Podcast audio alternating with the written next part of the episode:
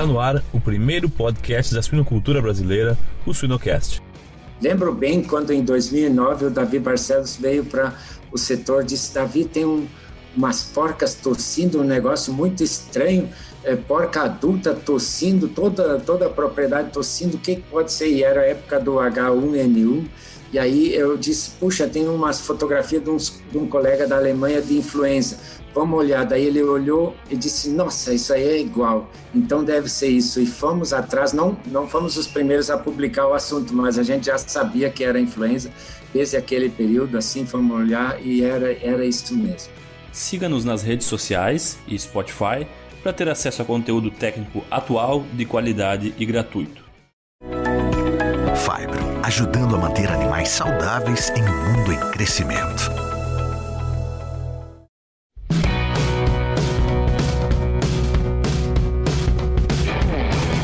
Pessoal, eu me chamo Jamil Facim e o Suinocast só é possível através do apoio de empresas inovadoras e que apoiam a educação continuada na suinocultura. MSD Saúde Animal, EveryPig, Fibro, Seva e MS Shippers Paixão pelo Agro.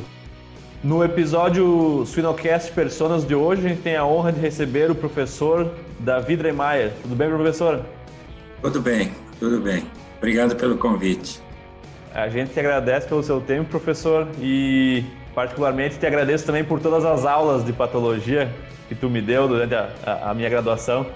Às vezes a gente fica devendo melhores eh, aulas, eh, especialmente para pós-graduação, por causa da, de, de, inúmeros compromissos, e aí a parte de professor envolve administração, envolve tudo. O professor pode fazer tudo, mas outras pessoas não podem. Então, por isso que envolve a gente bastante. Não, a gente é já em, em, nome de todas as pessoas que já passaram pela pelas salas de aula que tu conduziu aula, professor nosso, muito obrigado mesmo, porque a gente sabe, por isso mesmo que a gente decidiu te convidar para bater esse papo aqui conosco, pela pelo teu impacto na na suinocultura, mas na patologia geral como um todo. E a gente geralmente conversa, né, sobre uh, sua carreira, perspectivas, coisas fora da sala de aula, fora da suinocultura. Eu queria que tu me dissesse primeiro, professor, como é que tem sido a, a vida de um professor de patologia durante uma pandemia? Sim, é, a, a situação é bem complicada. Como professor, a gente dá aula de necrópsia, onde os alunos não sentem nem cheiro e, e e nada, né? Então a gente tenta através de, de vídeos e demonstrações que felizmente a gente tem um bom arsenal de, de, de arquivos para poder mostrar para os alunos. Isso tem facilitado, mas obviamente eles reconhecem o esforço, mas também por outro lado reconhecem que eh, tudo isso é insuficiente. Nós nos disponibilizamos desde já a e convidamos a todos, quando a atividade voltar ao normal, a gente fazer atividades extras e permitir que alunos assistam às atividades práticas normais, de forma uh, típica. E felizmente nós temos um bom espaço de necrópsia que facilita assim a, a poder acompanhar as atividades mesmo fora do, da aula e como temos em geral atividades frequentes, então vai ser fácil de que os alunos que agora cursam as disciplinas durante a pandemia possam depois, de alguma forma, acompanhar. Obviamente, depende da iniciativa de cada um de poder fazer isso depois. Claro. E, professor, a gente já já está com poucos minutos de conversa, a gente já falou duas, três vezes em necrópsia, né? Eu acho que a, a, uma grande marca, marca do senhor é, é, é e eu acho que tem muito a ver com a sua carreira, que é o grande foco do nosso bate-papo de hoje, é essa sede, essa fome por, por descobrir, por investigar, por, por entender o que aconteceu com aquele animal, com aquele lote, com aquele, com aquele rebanho, né? E, e, eu queria que tu me contasse como é que foi o início da tua carreira, professor, né? tanto na veterinária como na área de patologia, e como que tu ficou, de certa forma, reconhecido principalmente na, nessa área de, de, de patologia de suínos. Sim, eu, eu, eu me formei na, na Universidade UDESC de Lages e eu, durante a graduação, eu inicialmente, como a maioria dos alunos, e acredito que a gente não deva exigir de nenhum aluno que ele saiba exatamente o que ele quer, porque isso se define muito depois e muitos, muitas pessoas se formam também e às vezes tendem a, a depois mudar de, de área. Isso tudo não não interfere. O que precisa é realmente se aperfeiçoar e procurar oportunidades.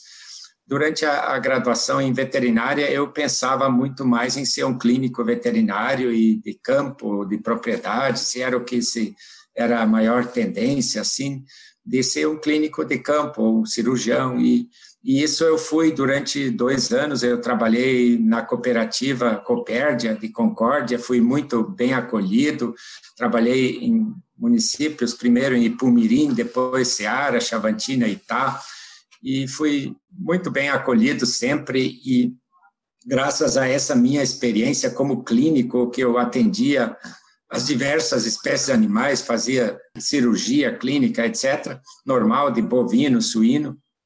Aprendi muito também com o veterinário Ademar Mori, que até hoje segue na Copérdia.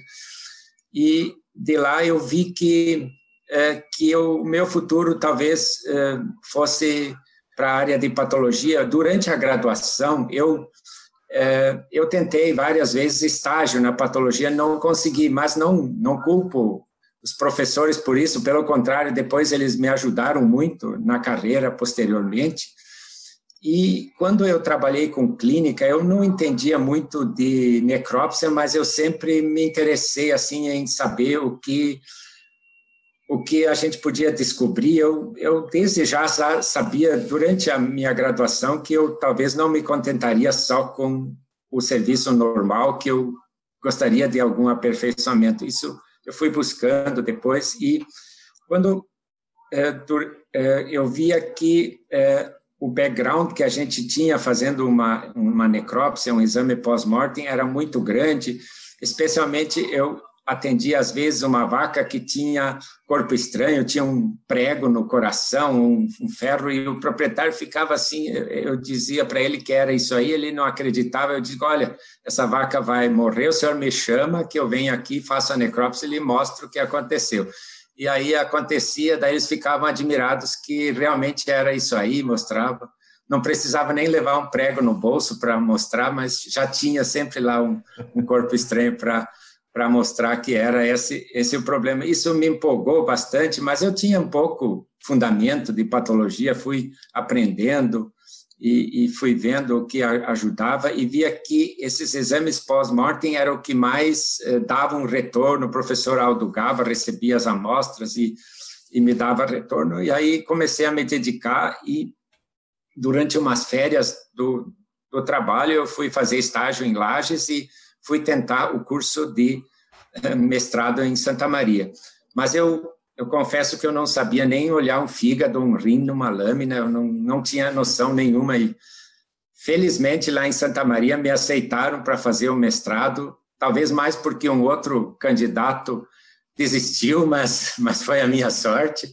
E aí fui me desenvolvendo e como eu tinha uma boa base de clínica, isso sempre me ajudou, assim, Acredito que todas as experiências profissionais nas diferentes áreas que a gente faça sempre vão ajudar e isso até hoje me auxilia muito assim no, no diagnóstico da, das enfermidades. Eu, eu realmente gosto muito de eh, é um desafio muito grande chegar à conclusão de doenças. Daí eu fiz o curso de mestrado eh, no ano de 89, 90 sob a orientação do professor Cláudio Barros, era bem intenso o nosso trabalho, eu aprendi bastante de, de olhar lâmina, de aprender patologia, e de lá fui encaminhado através do professor Paulo Peixoto, que na época estava lá, para a Universidade de Gießen, Justus Liebig Universität Gießen, onde eu fui fazer o doutorado. Durante o mestrado, tínhamos uma inflação horrível na época do plano Sarney, etc.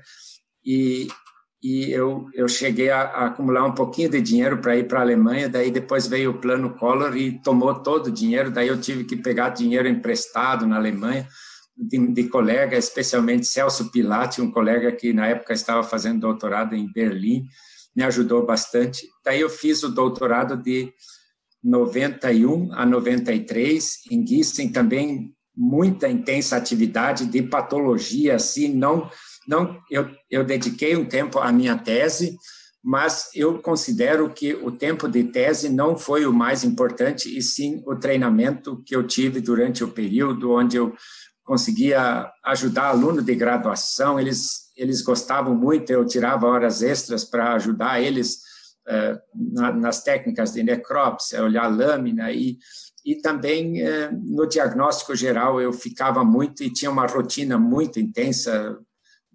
Na época era três vezes maior do que a nossa é hoje na patologia da URGS. Então, é, era assim a oportunidade ímpar de aprender alguma coisa e foi, foi muito útil para mim, embora tivesse assim muita ênfase em pequenos animais, em tumores e tudo, mas eu aprendi muito nesse período. E aí retornei ao, ao Brasil, não tinha um emprego fixo, eu consegui ir pela, pela, por uma eu tive duas chances, uma pela bolsa do Instituto Goethe, pelo DAD, desculpe, e pelo CNPq. Eu optei pelo CNPq, mas daí não foi. As bolsas vinham de três em três meses, mas deu tudo certo. E graças a esse financiamento eu consegui fazer o doutorado, retornei ao Brasil, fiquei um ano como pesquisador visitante na Universidade Federal Rural do Rio de Janeiro, quase um ano. Depois durante esse período surgiu o concurso da URGS, e que eu fiz e felizmente passei. Aí eu, desde novembro de 94, eu sou professor da URGS, comecei como assistente, depois adjunto, e assim foi até 2015, sou professor titular é, na, na, patologia da URGS, e, e a gente dá aula para o quinto e sexto semestre desde aquele período. Quase 30 anos, então, professor. Sim, sim, mas, mas uma, um, uma, um período assim que é muito muito legal para mim. Eu não não canso assim. Quando a gente faz o que gosta, a gente não cansa porque faz realmente o que gosta. Agora agora está um pouco cansativo porque a gente não consegue fazer as atividades adequadamente assim.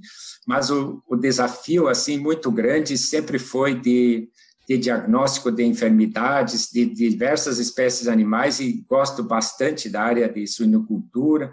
E é, é, sempre um desafio e eu acredito que tenha muita coisa ainda a ser definida, embora a suinocultura seja um ramo muito evoluído em relação a outras espécies, suínos e aves são áreas bem evoluídas no Brasil, a bovinocultura está caminhando também para melhorias fantásticas, então mas sempre tem desafios de enfermidades, tanto tóxicas, infecciosas e é, carenciais, etc., que a patologia ainda consegue contribuir bastante pelo fato de haver alterações morfológicas, e essas alterações morfológicas que nos ajudam muito a, a definir o que, que é. Então, é, às vezes, exames são importantes, outros exames, mas a necrópsia e a histopatologia conseguem dar um direcionamento. Você, às vezes, não sabe que bactéria foi, que vírus foi, mas você sabe que é uma doença infecciosa, se é viral ou bacteriana, você já consegue ter uma noção. Então, isso ajuda muito a direcionar. Eu acredito que a patologia sempre nunca vai deixar de ser assim um início da avaliação e complementada, obviamente, por muitas outras técnicas que auxiliam bastante. Mesmo em outros países, a patologia suína sempre tem sido útil nos Estados Unidos, em outros países também, assim, no, no diagnóstico de enfermidades. E, e professor, o, o, com toda essa sua experiência aí e, e, esse, e esse, essa sua fala, que eu acho que é crucial, porque hoje a gente vê cada vez mais veterinários a campo e, e a gente sente que na área de suínos uh, a gente valoriza mais o profissional que já teve uma experiência a campo. O que, tu vê que o profissional veterinário de suínos de campo mais peca quando ele vai atender um chamado, ou quando ele vai atender um surto de determinada doença, ou quando ele vai fazer uma necrópsia? Olha, é, é, é meio difícil, assim, a gente nota que há uma, diria quase um turnover, uma renovação muito grande da, da da classe veterinária na área de suínos, às vezes a gente dá um curso e dois anos depois dá outro curso na mesma empresa e já não tem mais quase ninguém daquela daquela turma. Então, é, mas isso é bom, né? as pessoas vão evoluindo, vão se aperfeiçoando. Eu, eu acho assim, é, não sei, é, é, essa área é, é, boa, assim, ela, ela é boa, mas sugiro, assim, que, se possível, fazer algum curso na área de necrópsia, é interessante, tem diversos profissionais que dão cursos excelentes, e a, a coleta de amostra sempre ajuda bastante, você pode coletar, é melhor coletar de mais do que de menos, às vezes a pessoa pensa que o problema é no pulmão e, e, aí só coleta o pulmão. Então, assim, o que eu vejo é a questão de coleta e histórico. É, é uma coisa, assim, crucial, importante. Não que, que eu tenha, assim, alguma coisa especial, que alguém tenha pecado muito, mas é, tenha errado bastante, mas, em geral, o que interessa muito é um histórico bom e uma coleta adequada de material e e hoje tem também a possibilidade que muitos já usam de registrar fotografia, enviar foto,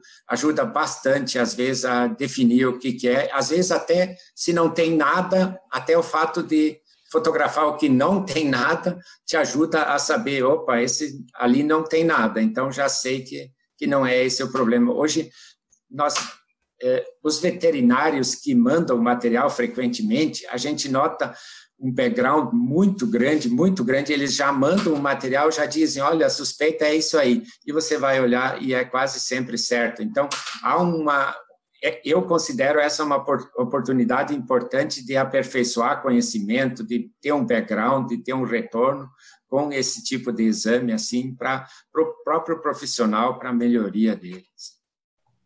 Perfeito, perfeito. É, eu acho que a o veterinário como clínico de suínos ele tem que ter assim, uma certa sede, né? uma, uma, uma, vontade de tentar ajudar o produtor, ajudar o restante do rebanho a, a se beneficiar com a necrópsia de um ou mais animais, né? E, e, e bem como tu falou, professor, às vezes a gente fica muito uh, uh, local, né? Ah, o animal tem diarreia, a gente só manda um fragmento de intestino, sendo que a gente pode ter várias enfermidades que acometem outros órgãos aí, da diarreia também, ou a diarreia pode ser uma consequência, né? Às vezes, Isso. Uh, isso. Aproveitar aquele animal que às vezes a gente precisou sacrificar, né, humanitariamente, para tirar uma, uma, informação.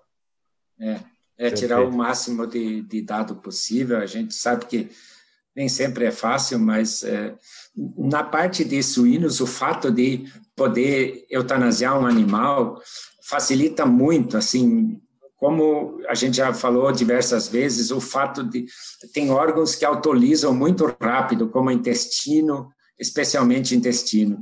E aí, se você eh, faz uma eutanásia e coleta o material no formol mesmo, é, às vezes você não sabe qual a bactéria, mas você vê que tem uma enterite bacteriana. Por exemplo, Escherichia coli, ela fica aderida nas, nos enterócitos de forma característica e ela não causa muita outra lesão. Então, se for uma doença causada por Escherichia coli e você fizer uma eutanásia e coletar esse intestino e colocar logo no formol, é, você tem grande chance de. Eu arrisco sempre a dizer que é enterite por Escherichia coli se eu encontro a bactéria aderida de forma característica na mucosa e o histórico é de enterite.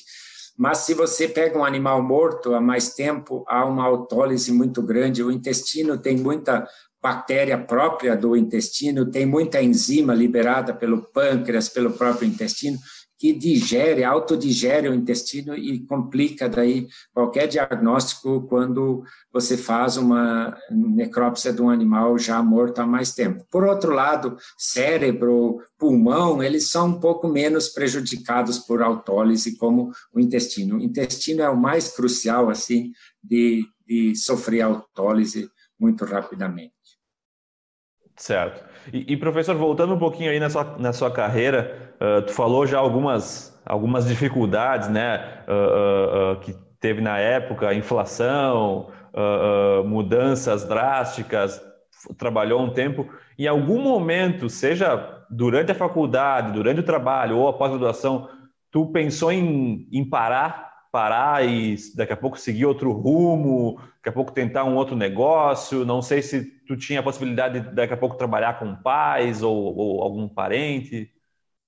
Não, eu, eu acho que essa possibilidade não nunca pensei assim de, de mudar total assim. Eu sempre sempre gostei da área. Eu eu me formei no colégio agrícola e não sabia só se eu faria agronomia ou veterinária. O primeiro vestibular até tentei para agronomia, não passei. Eu nunca tinha feito nenhum cursinho, então sabia muito bem espaçamento de alface, mas não sabia como eh, nada, quase nada de química, de, de física, etc. O nosso curso secundário era muito mais profissionalizante. Felizmente depois aí e, e eu considero todas essas que às vezes parecem percalços, que são, na verdade, são oportunidades e são as coisas, parece para mim, sempre foi assim, que às vezes parecia que tinha uma derrota e, por outro lado, era uma vitória. Então, nesse fato de eu não fazer agronomia, depois eu parei para pensar um pouco, pensei, não, eu acho que meu, meu ramo é veterinário, é, é muito mais veterinária. Aí, aí fui tentar vestibular em Lages, estudei com apostilas de outras pessoas e fiquei estudando e felizmente passei na, na UDESC de Lages. Provavelmente nunca teria passado numa federal porque não tinha dinheiro para fazer cursinho e, minha origem era, era muito pobre no início, durante a faculdade mesmo pegava carona. Esses dias esses dias explodiu um caminhão, um tanque com, com combustível aqui na ponte de Estrela e me fez lembrar que uma vez eu peguei carona e o caminhão tombou e nós ficamos uns 20 minutos lá dentro do caminhão sem conseguir sair e ninguém queria nos acudir porque todo mundo tinha medo que explodisse o caminhão. Felizmente nós conseguimos sair ilesos, mas eu acredito que quando é chegada a hora ou não é chegada a hora, a pessoa se salva. Exatamente, não era a sua hora, professor, não era a sua hora. É. Então, é. assim, eu, eu, tinha dificuldade, pegava para ir para casa, não tinha dinheiro, eu pegava carona. Meus pais, durante a minha faculdade e da minha irmã, venderam um pedaço de terra para poder nos, nos eh, fazer, nos deixar estudar. E sempre foi, desde pequeno, foi o nosso objetivo. Eu venho bem do interior, não tinha nem luz elétrica até os 15 anos de idade, então mas a gente sempre tinha a vontade de estudar e foi, foi em diante. Durante, durante o trabalho como clínico veterinário, uma coisa que me chamou a atenção, uma vez que eu tive que fazer três ruminotomias numa tarde, ali eu pensei seriamente, em, pensei, não, isso não vai dar para fazer a vida toda, eu vou ter que voltar a estudar. Eu tinha, lá em Itá tinham fugido três vacas de uma propriedade, entraram no paiol e se entupiram de milho debulhado. Daí eu tive que fazer três ruminotomias numa tarde. Sorte que eu era novo ainda, eu suportei tudo aquilo com uma facilidade. Foi até de noite tarde, salvei as três vacas, mas eu pensei indo para casa, não, a vida toda fazer isso não vai dar certo. Então, aí eu resolvi voltar a estudar de novo. Já pensou estar no top 1% da suinocultura? Acesse academiasuina.com.br e invista no seu conhecimento. Tá, é, eu concordo, professor. E, e, certamente tu deve ter várias outras histórias aí que, que, que, talvez fizeram repensar, mas hoje até a gente relembra de uma maneira engraçada, sim. né, professor? Sim, sim, sim. E professor, se tu tivesse que lembrar, assim, não precisa ser o, o principal momento, mas o, o talvez o, um dos principais momentos que mais te deixaram realizados na tua vida como patologista. Eu acho que assim o, o maior foi assim o direcionamento mesmo durante o mestrado. Foi um período muito bom assim. O doutorado também foi ótimo mas o, o mestrado realmente definiu a carreira de patologia assim. Foi foi o que definiu assim mais e eu tive muito auxílio. Professor Cláudio Barros e, e, e assim foi ali que eu aprendi assim foi um período fantástico e também todo período na URGS, eh, não, não tenho queixa nenhuma, eu tenho sempre apoio de colegas e empolgante, assim, sempre descobrir coisas novas. Foram períodos, assim, que, que foram ótimas. Durante a formação mesmo e, e o trabalho, não, não tenho nenhuma... Assim, o que a gente tem sempre as dificuldades, o que aborrece um pouco são as dificuldades burocráticas que a gente enfrenta, as dificuldades, a gente arrecada dinheiro com, com trabalho e depois para gastar você precisa pedir autorização e, e, uma série de complicações. Isso isso dificulta um pouco a vida nossa e a gente não tem essa formação na área, então isso isso torna às vezes um pouco difícil a situação, mas não não acredito que o professor seja um delinquente que ele tenha que fazer coisa errada para ele, a gente com tantos anos já provavelmente já mostrou qual o objetivo da gente não é enriquecer, não é fazer fraude, fazer ganhar dinheiro e sim é, possibilitar a formação para outras pessoas. É, uma das coisas que muito me orgulha também é a formação de recursos humanos. Hoje a gente tem ex-alunos nossos, tanto de graduação normal, que muito nos orgulham, todos eles, quanto de pós-graduação, nós temos pelo Brasil inteiro, isso muito, muito a gente se orgulha disso. Isso, para mim, assim, especialmente na patologia, me orgulha muito mais do que as próprias publicações. As publicações são mais consequências do trabalho, mas sim a formação de recursos humanos. Essa é uma coisa que, felizmente, fica, mesmo quando a gente vai, isso fica e alguma coisa sempre é lembrada depois. Isso, isso é, é bastante útil. Isso na, na, na, carreira de um professor é bastante gratificante. Isso, assim, supera as, as dificuldades que a gente tem muito a gente se baseia por outros colegas, a gente aprende. Durante, quando eu comecei a, a, a, carreira docente, não me considero assim um professor daqueles que tem uma didática excelente. Davi Barcelos tem muito melhor didática do que eu e sabe ensinar muito melhor. Mas eu, eu li alguns livros e via que é, nessa parte de, de pedagogia, o que interessa muito é o cara falar o que realmente ele sabe, o que ele fez. Isso, isso a gente precisa sempre buscar uma autoridade no assunto, porque a gente fez aquilo, não porque leu num livro, viu o que outro fez, mas sim que a gente fez aquilo. Isso a, a gente sente que os alunos conseguem ver quando você tem experiência, você realmente fez aquilo, não tem problema nenhum. Seria a mesma coisa que alguém dá aula de como construir um prédio sem nunca ter construído nada. Então, é, é melhor sempre é, é realmente ter essa experiência. Por isso, a própria carreira docente é recomendável mesmo que alguém tenha experiência além disso, além de ser docente, ele já tenha tido alguma experiência extra importante, sempre vai auxiliar mesmo. A gente nota isso sempre. E, e claro, né, professor, uma coisa que eu acho bem interessante também na, no seu trabalho na, na, na época pós-formado, né, como, como clínico de campo, foi interessante, eu acredito que foi interessante para a tua carreira, tu já ter tido uma vivência prática, uma vivência de propriedades, de granjas, para depois seguir na, na, na, carreira da docência, né, professor?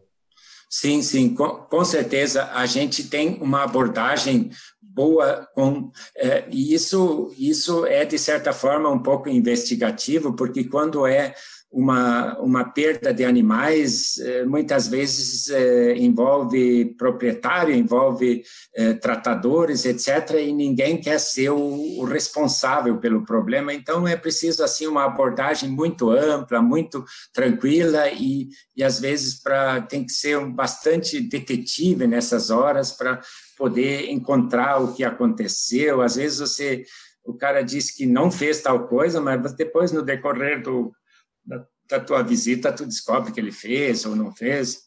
Então é, é bem assim, é, existe uma uma necessidade assim de uma abordagem ampla e meu pai também foi agricultor, criava animais e então eu tenho uma grande empatia com isso e eu consigo sentir exatamente o que um proprietário sente quando perde animais e a gente se coloca também no lugar deles e isso também é muito importante entender a situação de dos próprios proprietários que nem sempre é fácil, a gente tem inúmeras dificuldades e a gente precisa também ver o lado pessoal de cada um, isso ajuda muito.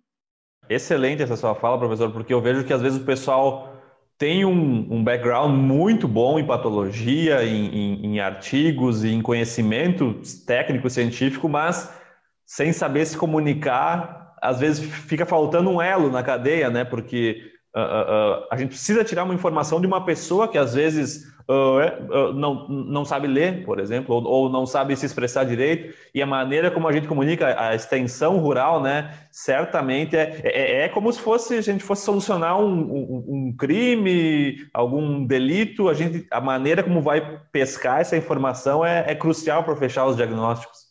Sim, sim, exatamente. Às vezes não é o, a pessoa, o responsável que te chama para fazer o diagnóstico, e sim o tratador, etc., que pode dar informações úteis. É, é uma atividade bem de, de detetive, assim.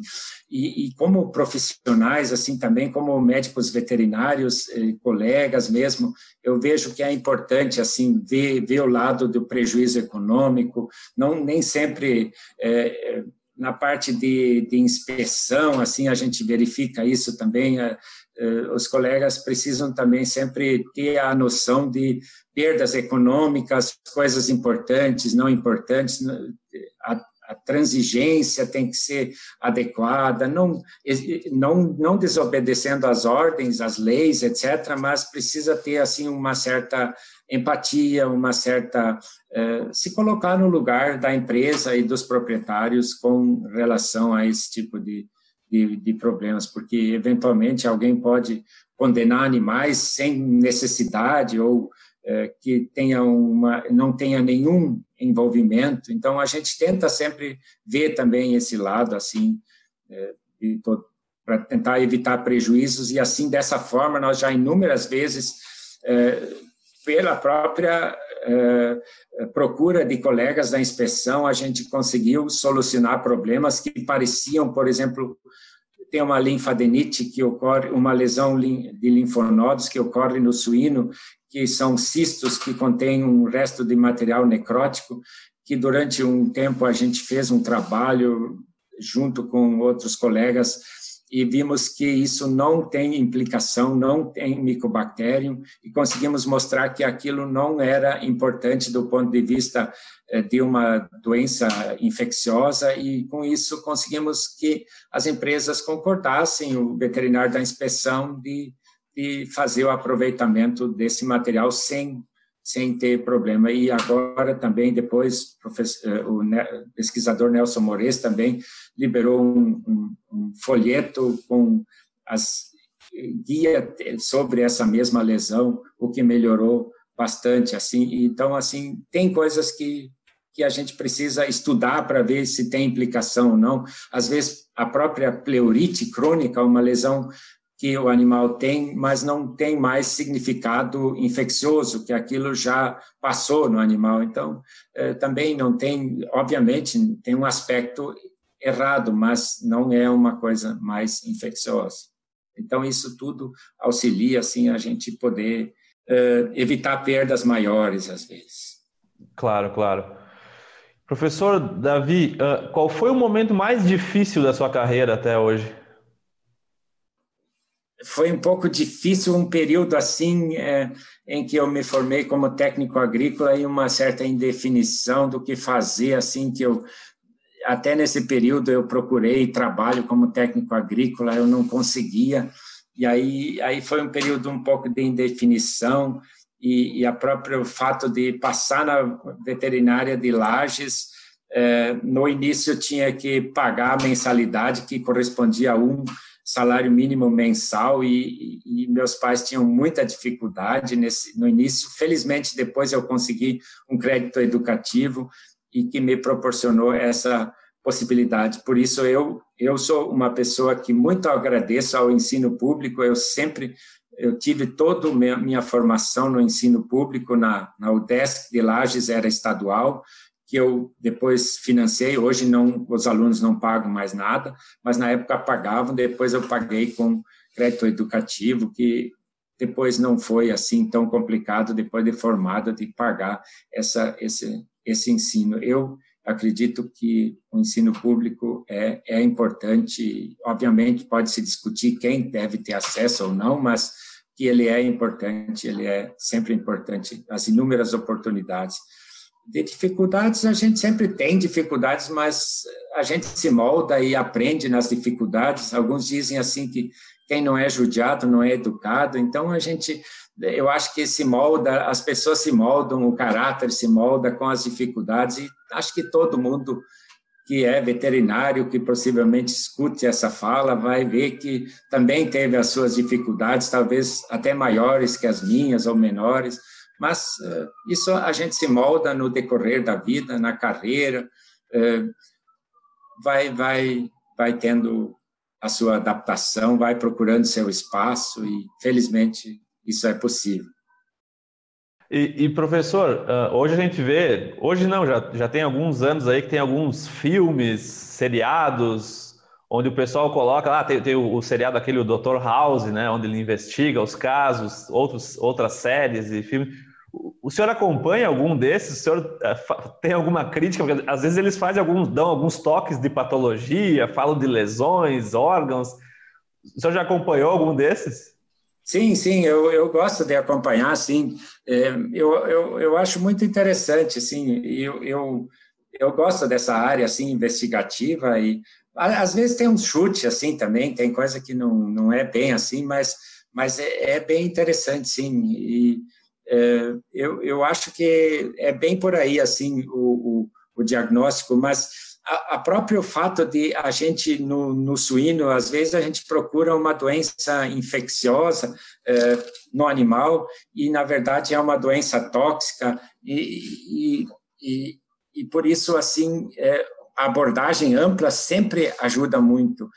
E, às vezes também tem doença infecciosa que ocorre, mas no fundo a doença infecciosa que ocorre é porque houve algum outro problema, falta de imunidade, eh, por exemplo, pode ter uma diarreia em leitão eh, que é por Escherichia coli, mas não teve uma vacina, não teve imunização, eh, ou o ambiente está propenso a isso. Então, assim, essa abordagem ampla, assim, sempre me, me, me fascina, assim, assim, e, e e hoje em dia também o que acontece com os próprios classes veterinária, às vezes alguém diz assim, ah, você tem que fazer PCR. Aí a pessoa pensa assim, PCR é um exame evoluído e daí faz o exame. Mas daí detecta lá um agente, umas amostras tem, outras não tem, e aí próprio veterinário acumula aquele monte de formulário lá e não sabe interpretar. Então, quando Normalmente, quando um agente é, é o problema mesmo, ele está em grande quantidade, constante, e senão, às vezes, são outras coisas que vêm junto, que, que estão associadas. Então, é, a, a abordagem realmente é difícil. Mesmo esse monte de exames disponíveis, às vezes, não, não, não esclarecem total. Por isso, ainda acho assim que a maioria, como a maioria das lesões de patologia são características, então, se partindo da patologia, daí já define um pouco. Você define pelo pela alteração morfológica, e aí sim você vai atrás do agente, vai caracterizar o agente, daí sim facilita. E até assim, gastar energia à toa, não adianta fazer um monte de exame e atirar para tudo que é lado, ser um pouco mais certeiro, ajuda muito assim a, a, a definir, porque às vezes se aborda de uma forma ampla e na verdade é é muito, muito reduzida, muito específica a alteração. Posso citar um exemplo que aconteceu com colegas e pode acontecer com qualquer um, uma intoxicação por selênio por erro na, na formulação da ração. Morriam leitões e se você olhava esses leitões, você tinha uma ideia de que fosse tóxico. E é, esses leitões apresentavam um quadro neurológico assim muito característico, com paralisia, e, primeiramente, nós recebemos amostras do, do cérebro até e, e, e várias vísceras. Não deu para definir nada, até o fato de alguém mandar leitões inteiros e a gente tirar a medula espinhal e encontrar na medula espinhal lesões simétricas de, de necrose da substância cinzenta do cérebro, de, da, da medula óssea. Com essas lesões, a gente falou para eles que era intoxicação por selênio, daí por causa da, do conhecimento prévio. Aí eles falaram assim, poxa, mas isso está estranho, como selênio, como é que o senhor vai dizer um troço desse, né? Não tem nada a ver.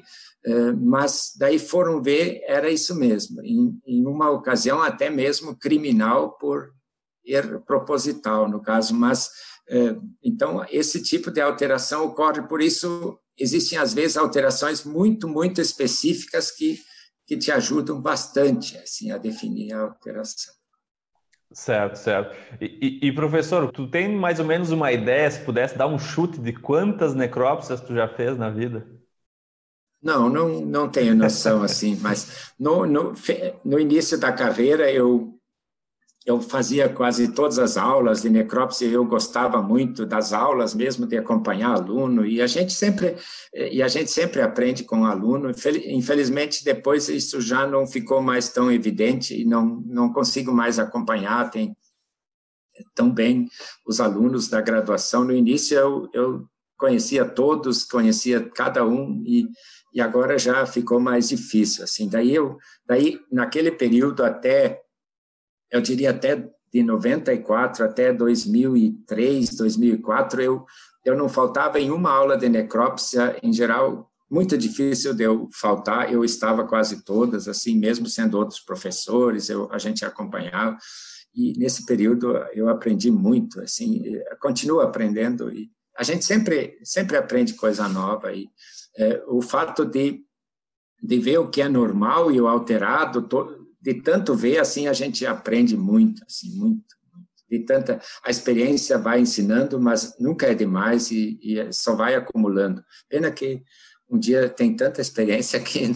que mesmo assim termina tudo, mas, mas, mas faz parte. A gente também tem que dar espaço para as outras pessoas. Mas eu, eu aprendi muito assim, e, e nem tanto necrópsia de suínos, bastante, no período de 2003 até 2009, 2010, junto com especialmente a colaboração, e a ele eu devo muito ao Davi Barcelos, a gente fazia muita necrópsia de suíno por causa do circovírus, inicialmente com coleta de amostras para fazer vacina autógena e tal. Ali foi um período assim muito, muito frutífero. Às vezes eu e ele nos reunimos e falamos que temos saudade daquele período que a gente aprendeu bastante juntos e, e foi excelente, assim, foi um período que nossos alunos também, quem foi aluno tanto da, da patologia como do setor de suínos, teve uma integração muito grande, a gente convivia bastante, era, era difícil, era, era puxado, eram, às vezes eram 60 suínos numa tarde que a gente fazia uma necrópsia lá, e, e, mas estava certo, a gente se reunia, todo mundo, era um período fantástico, assim, de aprendizado eh, de, de todo mundo. Eu posso confirmar essa informação, professor, porque eu estava eu fiquei da, de 2006 a 2011 lá e eu lembro da, dessas tardes aí onde chegavam 60, sim, 70 animais sim. de todos os tamanhos possíveis e, e, depois a gente confraternizava e aprendia demais. Eu, eu, não, eu não, não tinha um foco quase uh, máximo em patologia e sanidade, mas só de participar, de, de, de olhar repetidas lesões, olhar repetidos órgãos sem lesão, né? O, o olho clínico ele vai se formando uh, intuitivamente, né? Isso. E, e, e, no, e, eu acho que assim é como o ser humano agora nós temos o problema da Covid, assim no suíno tem sempre ciclos, assim.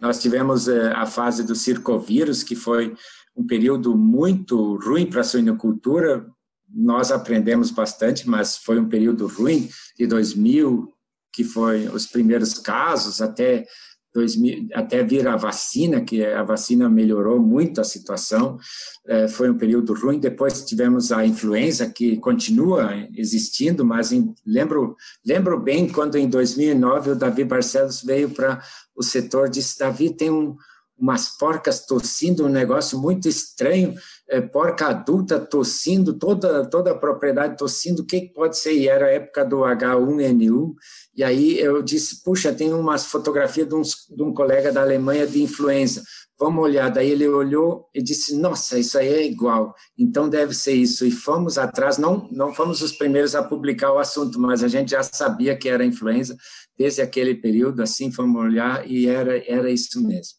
Era exatamente, e depois daquilo, isso mudou muito, assim, até a avaliação pulmonar, até hoje é diferente depois da influenza Obviamente já existiam, já foram detectadas coisas de influenza anteriormente, mas nunca, nunca foi igual e continua esse esse veio para ficar. No caso, esse agente foi um que que veio para ficar.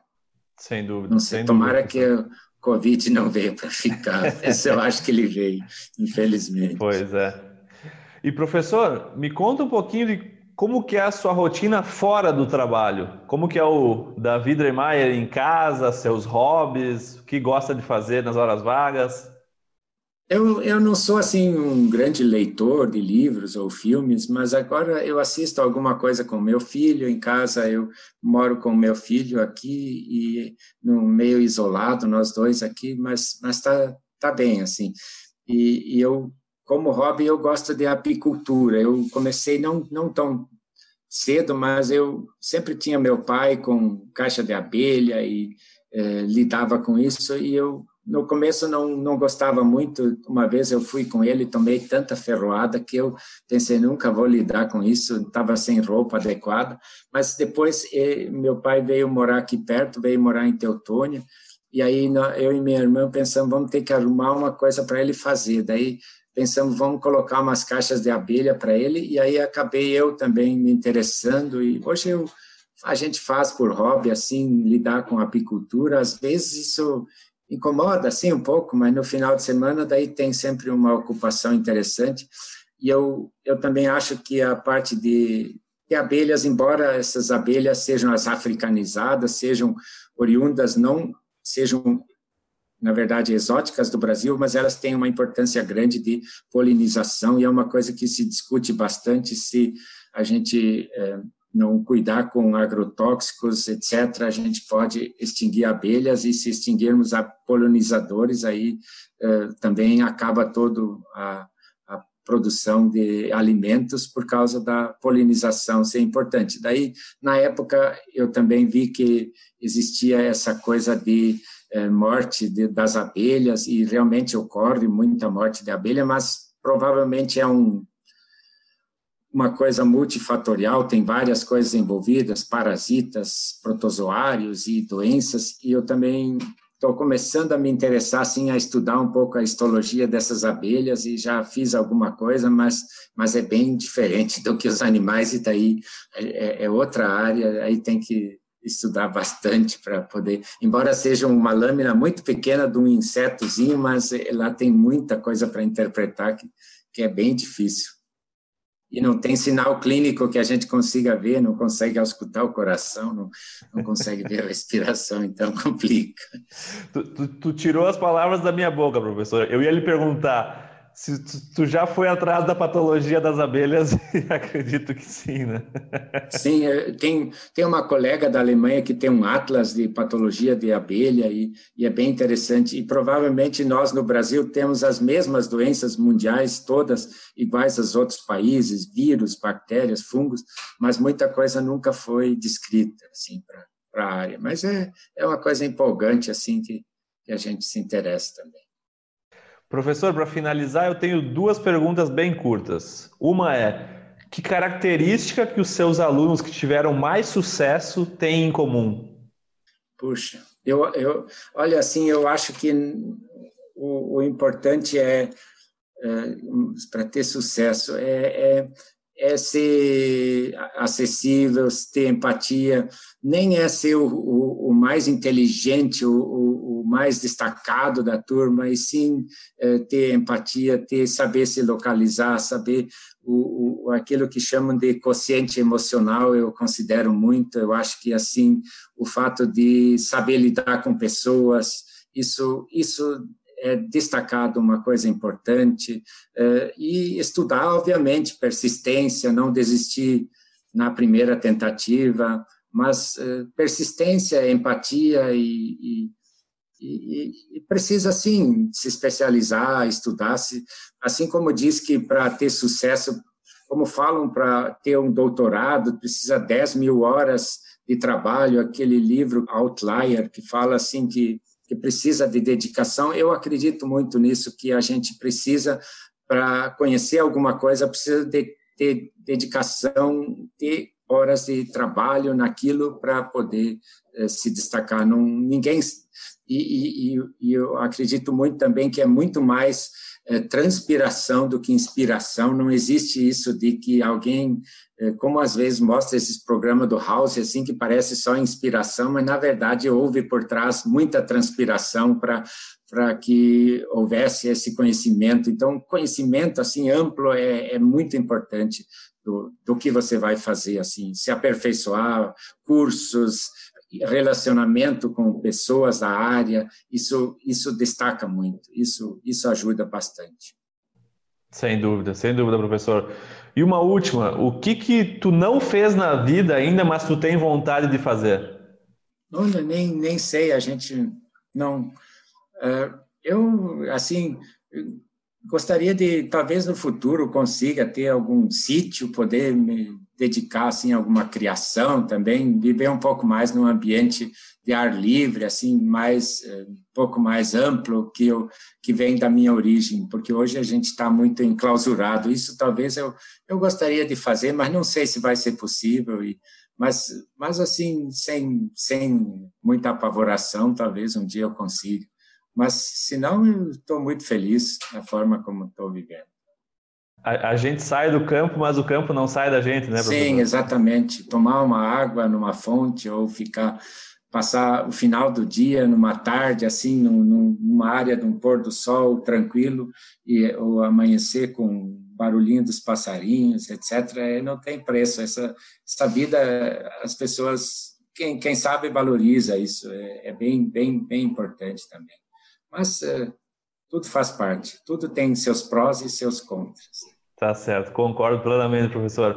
Professor David Remeyer, muito obrigado pela, pela conversa, pelos ensinamentos, muito bom escutar tuas histórias e te agradeço mesmo pela tua humildade, pela tua acessibilidade e com certeza todo mundo que já passou pelas tuas mãos é muito grato pelo momento que pôde compartilhar contigo. Professor, muito obrigado novamente. Muito obrigado, obrigado Jamil pela oportunidade. Espero que tenha sido útil para todos e agradeço essa essa oportunidade que você me deu. Obrigado. Tá bem, professor. Muito obrigado, viu? Um abraço. Se cuide. Outro. Tá. Tchau. Tchau. Vocês também.